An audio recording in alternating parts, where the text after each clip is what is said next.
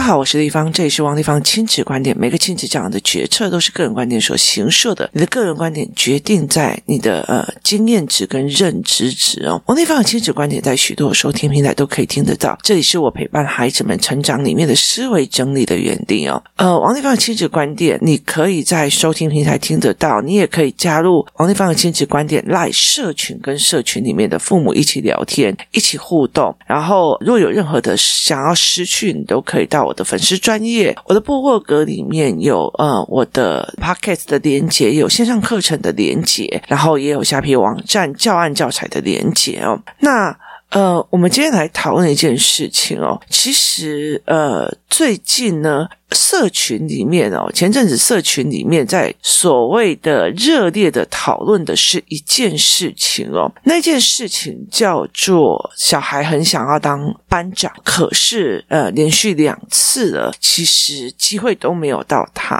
所以小孩非常非常的沮丧哦。那里面就有非常非常多人在讨论这件事情哦，可是我没有出声音。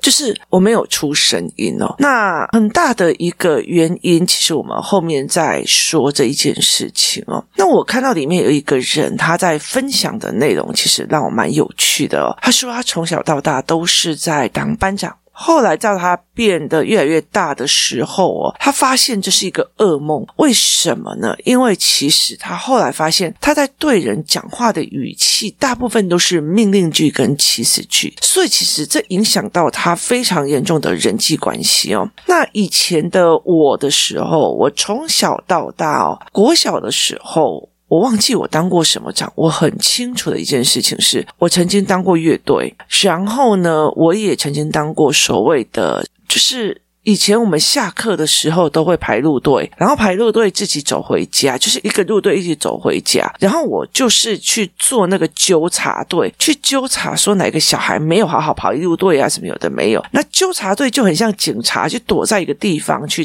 看看你有没有这样子。那后来，呃，我曾经在一次的。过程里面有一个小孩挑衅我，就后来我们就跟他抓起来，你知道？可是那个时候，我后来就一直在思维我自己，是说为什么我觉得我在纠察队的那个位置就有。办法去做那个所谓的特权，去揪这个人。那一直到了呃国中啊、五专啊什么的，其实我什么长都不愿意当哦。但是问题非常有趣的一件事情哦，我永远都是末代班长，或者是末代的什么长哦。为什么呢？因为呃，到了国中三年级的下学期，那时候大家都在联考。那联考你知道吗？老师应该就不会想要让那个学习很好的那一群人分心。然后他另外有个论点在于是，王丽芳可以管住所有后面的不想读书的那一群人，所以给我一点权势，我就可以去管住他们。就是你找那个老大来当管理教室的人，那所有的人就。会乖的这样子，他的论点是这这样啊。那我当然不是这样子私行的啊，我只是就就是第九节的时候，大家想玩就玩，大家想闹就闹啊，然后我就只负责派一个人去把风这样子，然后把风完了回来以后就说老师来了，然后我们就大家就安静，就是你给我面子，我也给你面子这样子的思维模式哦。那。其实班长这个角色或长这个角色，其实给我印象很深刻。呃，我女儿那时候一进去学校的时候哦，一进去学校的时候，其实班长啊、副班长啊，尤其是模范生，其实就已经有人在内定哦。他是一个有些父母会很喜欢去当家长会里面的人哦。首先，他要什么？呃，套。交情去看哪个老师教得好，或者是说要让他自己的小孩当什么某某小老师啊，什么有的没有的哦。那呃，他觉得如果我今天是个英文小老师，那我就不可以在英文这里丢脸，我就必须会呃学得非常非常的好哦。那呃，他会命令人他要收东西或干嘛这样子。那我的孩子们呃都不会 care 这件事情哦。那其中一个像我儿子，呃，我。儿子其实他很早就学直笛哦，那他那时候在音乐课的时候开始学直笛的时候，老师就讲了一件事情，就是说我们把直笛吹最好的人拿来当音乐小老师哦，所以那一次考试，就是第一天呢，就在选干部的时候，我儿子就是故意乱吹，就是他就会故意乱吹这样子哦。那后来我就问他为什么，他就说因为我不想那后来我就问他原因，他就说第一件事情，所有的小老师都要去做很多的工作，就是。他必须要帮老师做非常非常多的工作，而且他没有犯错的权利。他会被老师讲：“你明明就是什么什么小老师，你为什么还可以犯这个错？你怎么可以带坏别人？你怎么没有做示范？”所以他觉得。这一件事情，他没有犯错的权利，没有犯错的权利，就没有从错误中思考的能力，所以他觉得不犯错这一件事情其实是不好好的。然后我就觉得，诶，很有趣哦。那后来其实，呃，社区里面，呃，就是大家一直在讨论的这么的热烈的时候，我又再问他一次，他就跟我讲了一件事情，他就跟我说，呃。其实老师交代的事情，他并不一定觉得这件事情应该做，所以呢，我当了我不一定想做事，做了我不一定做得好，因为我不甘愿。做得好了呢，我又不一定想要觉得这件事情我会很得意，所以我就觉得我不需要去做这一件事情哦。那呃，对我的儿子来讲，我就问他说：“那你会觉得为什么你不想把事情做好？”他就说有一些事情，例如说去登记谁讲话、谁怎样、谁怎样，看起来很疯风光，可是实际上个人损失是人际关系的损失。那老师教。你去做什么事情，做什么事情。看起来非常非常的有责任，老师很重视你，但是实际上我损失了我的下课的时间或什么，那我就一直在反思这一件事情，就是我就一直在反思说，嗯，我的儿子跟我的女儿为什么都会有这种想法？就是以我女儿来讲，她就觉得，嗯，有时候去做某些事情是新鲜的干，你挺有意思吧？就是呃，社群里面啊，在那边画大字。报什么有的没有的哦，它并不是一个统筹管理的思维，然后嗯，它并不是要的是这一种思维模式哦。那我后来其实就一直在想，这件事情到底是怎么样在影响的他们，就是什么事情造成我两个孩子这样子的思维模式跟逻辑模式？那呃，后来其实我终于理解了一件事情哦，呃，我从。开始写部落格到现在，一刚开始，我只是我只是非常的清楚的一件事情，就是我想要帮我的小孩留下我的想法记录，就是你你是怎么长大的，妈妈的想法是什么？那。未来有必要，他可以去翻出来看或思维这样。那后来其实，呃，部落格越来越有名了之后，开始出书了或干嘛的，或者是游戏场开始有名的时候，其实我觉得大家可以去观察一件事情，就是如果我发文造成的爆文的时候，我就会说。就是我就会说，然后我在小孩长大之后，我就不会再给他们正面的照。其实那个时候，我有一些工作的伙伴们，就是跟我讲说，人家那个。呃，小孩、啊，就是就可以充流量，你为什么不要？因为我跟他们讲说，我希望他们保有犯错的自由，面对错误，然后面对痛苦的自由，就是因为这件痛苦造成了我的思考的逻辑，那我就有办法往前冲。所以我不希望有的人在那边旁边讲，哦，那王丽芳的小孩不乖，王丽芳的什么什么不乖。所以这东西对我来讲是不需要，因为他们的思维模式对我来讲会比较重要，所以他。其实思维模式是概念的状况，其实对我来讲比较重要。那他们可以犯错，每一个犯错都可以学到东西，这是一个非常重要的一个能力哦。然后每一个痛苦都可以学到一些思维，这也是一个非常非常重要的能。能力所以对我来讲，这是一个嗯，我想要去保护小孩的这一件事情。那。接下来，其实呃，另外一件事情在于是，很多人就跟我讲说，你看，你看那个 FB 有流量啊，然后就有人就是什么几万个、几万个粉丝，几万个什么什么。那你看我的粉丝增长率非常非常低哦。那第一件事情，我是觉得我没有时间去陪你耗能量在一些酸民身上。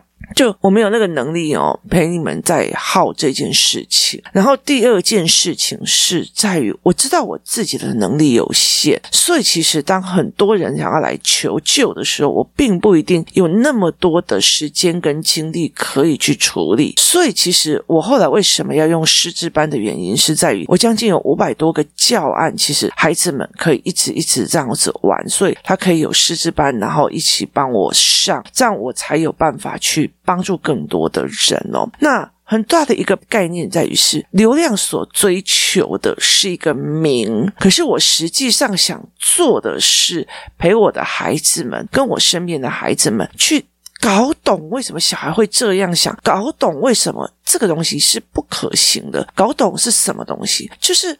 我要的一件事情是事情的本质，是解决问题的方法，而不是我今天是一个好棒棒的妈妈，大家来称赞我，然后帮我按赞，让我有流量，然后我再卖产品。这个东西其实不是的哦。其实，在关关破里面的所有的产品都是我的解决方法跟思维模式，它并不是一个流量概念。你去追流量，你去追网红，我会从。脸书，然后就觉得哎，YouTube 好像很红，我就去做 YouTube。然后呃，现在抖音很红，我就去做抖音。现在小红书很红，我就去做小红书。然后这样子的模式一直弄下去，我在追求的流量，而不是在于追求着我怎么学习或怎么看这件事情的本质，就是。我在意的是别人对我的赞，我在意的是别人看到我的风光，而不是我真正要的事情的本质。所以事情的原则，这会让我走歪掉。所以其实很重要一件事情哦，像我曾经在呃所谓的。就是命理界的时候，当大家一直跟我讲说：“哦，你很你很厉害，你很准，你很怎样怎样怎样。”然后什么事情都要问你的时候，我就会觉得这个不行。为什么？因为它会让我误以为是神。我只是一个凡人，而且是一个好几亿人口里面的一个小小的一个界面，我没有去适当神可以去解救你们哦。所以后来，其实，在那里的时候，我会觉得说这个东西我没有办法接受，所以我后来就再来教养界。为什么？因为每一个人、每一个孩子都值得我谦虚的去看懂他们的想法在想什么，为什么这么有趣？它是一个非常非常有趣的一个事。思维，虽然有的小孩子遇到的很多的状况，是让我觉得不知道该怎么说。像昨天我也在呃工作室在处理几个小孩的思维模组的一个状况哦，所以我常常会在这一些系列里面在做这一块。也意思就是说，像呃这个父母在讲的一件事情，你有没有去跟孩子就是用脉络思考图来看，你要的是什么？你要的是？风光很有名，很怎样？还是你要的是我在学习着怎么发考卷的时候，它是最有效率的。我在学习的是老师交代我做这一件事情的时候，老师的背后思维是什么？我是个执行者，还是去看懂老师的思考？我最近问我的儿子说：“你去学校，你要的是什么？”我的儿子跟我讲说：“我要看的是老师为什么这样在思考，老师为什么会讲这一个内容，他背后的思考逻辑是什么？为什么音乐老师会做这个决定？他背后的思考逻辑是什么？因为他们的做法跟思维的模式跟我妈妈非常不一样，所以我想要去理解妈妈以外那些老师。”到底在想什么？所以这些对我来讲是有趣的。是，哎，这老师叫我用的，老师叫我登记的。我告诉你，这样我要告诉老师，这是执行面，它是一个执行面。你喜欢执行面也是好事，就是你喜欢这个孩子喜欢执行面也是好事。你不要叫我想太多，你告诉我怎么做就好了。所以。有很多人是这样子的人格性的人格，我没有说他错，这也是一个非常好的性格。可是像我啊，我儿子啊，或我女儿，就是那种你没有告诉我为什么，我就绝对不会去做的那一个人，我就绝对不会去想要服从的那一个人。你告诉我为什么，那我也很欣赏他们这两个。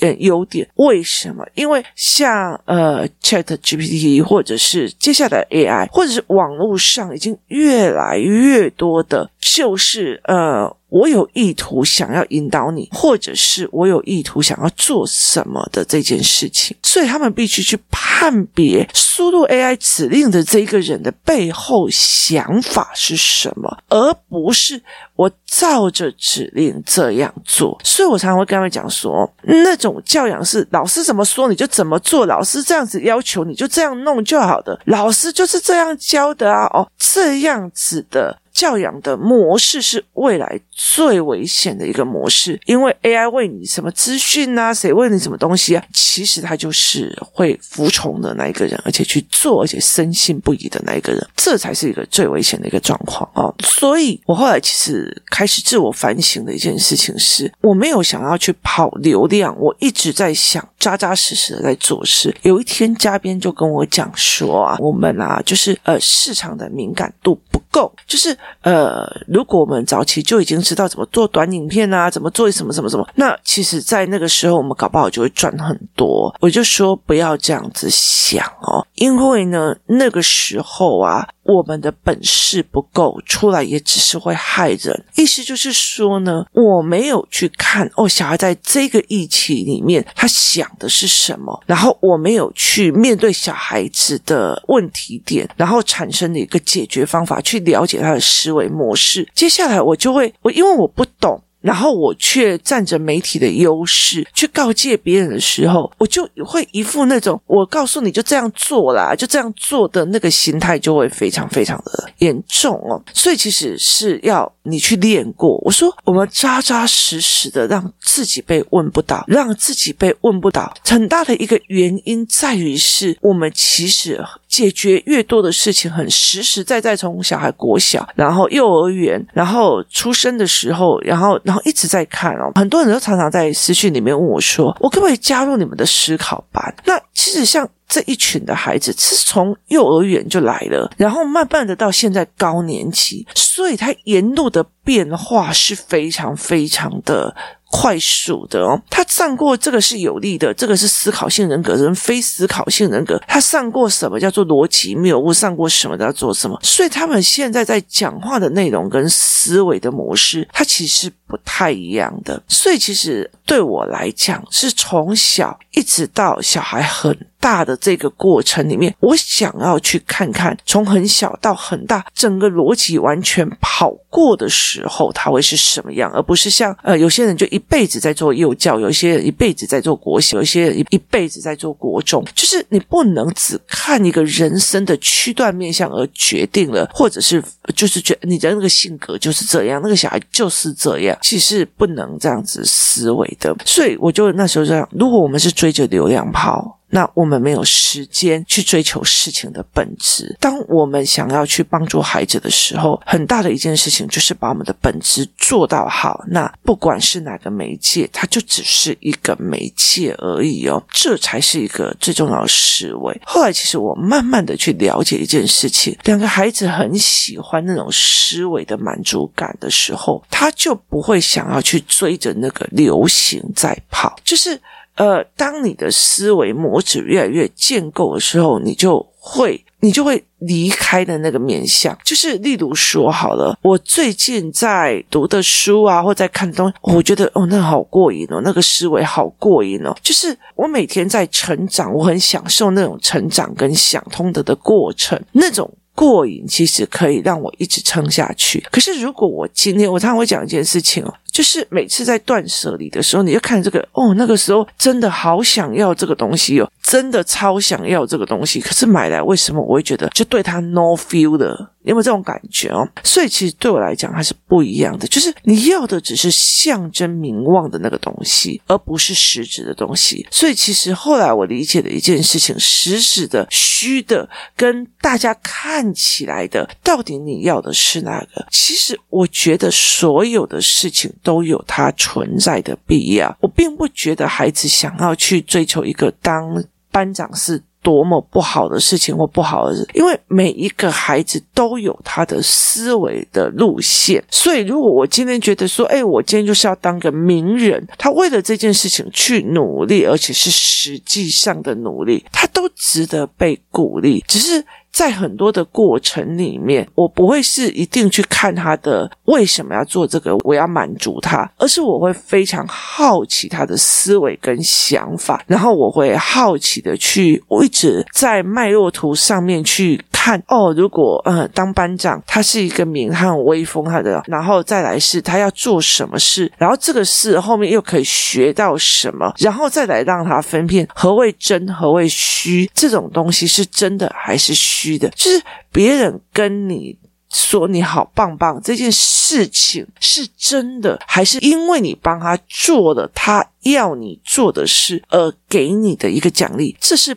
不一样的思维逻辑。所以，怎么去看这件事情，对我来讲是非常有趣的一个思维脉络哦。那我觉得蛮有趣的，所以。对我来讲，以前我没有办法理解，《樱桃小丸子》里面那个王伟为什么那么喜欢当班长。那后来其实我也慢慢的去理解了一件事情哦，所以我觉得呃，每一个人都有他思维模组里面的有趣的一个地方。所以其实站在妈妈的角色里面哦，是。你要去思考你要的是什么？就这件事情，你要带领孩子思考什么？会去看到，呃，有些人像说，我儿子就会跟我讲说，哦，那个那个谁是世界首富啊，还是什么董事长？我说我也是董事长啊，拜托好不好？开一个公司就可以当董事长，还不是亏到一个不行哦。所以其实。呃，实际上的名称跟你要承担的，我要承担的好几个人的薪资，我要承担的很多的事情，然后我还要承担的很多的一个概念。有的人觉得妈妈真的是很摇摆，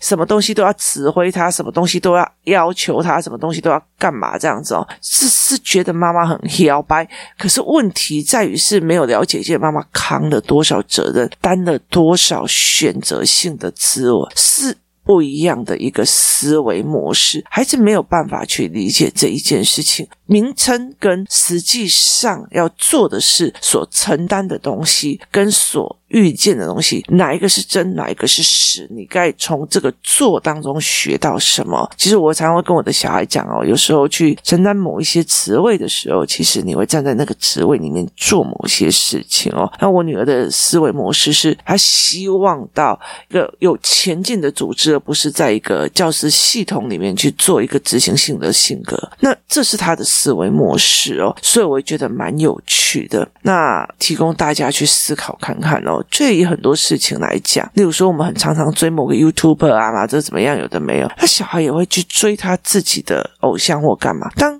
虚的跟真的，或者是实际的，或者是推论的，就是这一个人，他是一个人有四十几万粉丝的人，可是他做了某一件事情，他的思维的盲点在哪里？他为什么这样思考的？是不是已经大头病了？很多的时候，其实都可以引导孩子去思维这一件事情哦。权力使人腐败这件事，是我在政治界里面常常看到的一件事情。那这对我来讲是一件非常有趣的一个呃申论的。议题哦，所以我常常会很警惕的是，哦，大家都一直在叫我王大师的时候，我就要跳，就是我要马上跳。然后大家一直觉得，哎，你都要依靠你的时候，全部也就是在跳，这是我的思维模式哦。凡事都要靠自己的实力，这个东西又没有办法增长你实质的实力，是一件非常重要的思维。最重要的是，当你了解自己的时候，才是最重要的一件事情。谢谢大家收听，我们明天见。